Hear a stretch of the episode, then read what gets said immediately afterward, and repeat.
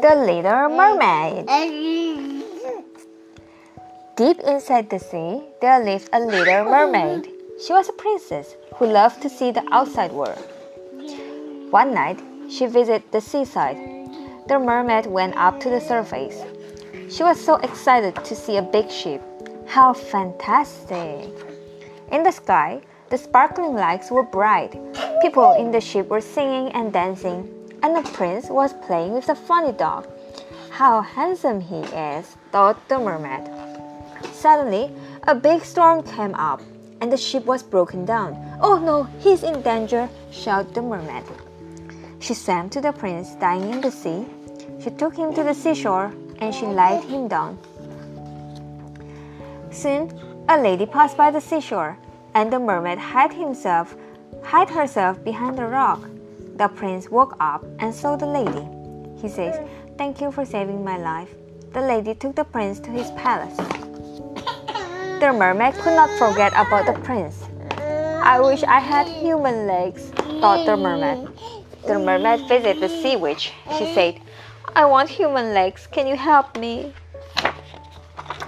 The witch gladly said, Sure, I can if you give me your voice.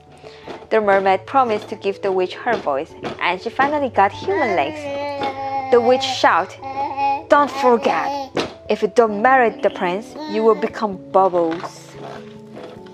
At the seashore, the prince saw the mermaid. The prince said, You look familiar. Do I know you? The mermaid wanted to say something, but her voice was totally gone. Soon, the prince took the mermaid to his palace. In his palace, the mermaid was happy for a while. Mm-hmm. However, mm-hmm. Mm-hmm. one day the prince showed the mermaid a lady. He said, I'm going to marry this lady. Once she saved my life. The mermaid was so sad, but she could not say anything. At night, the mermaid heard her sisters. They were calling the mermaid from the sea.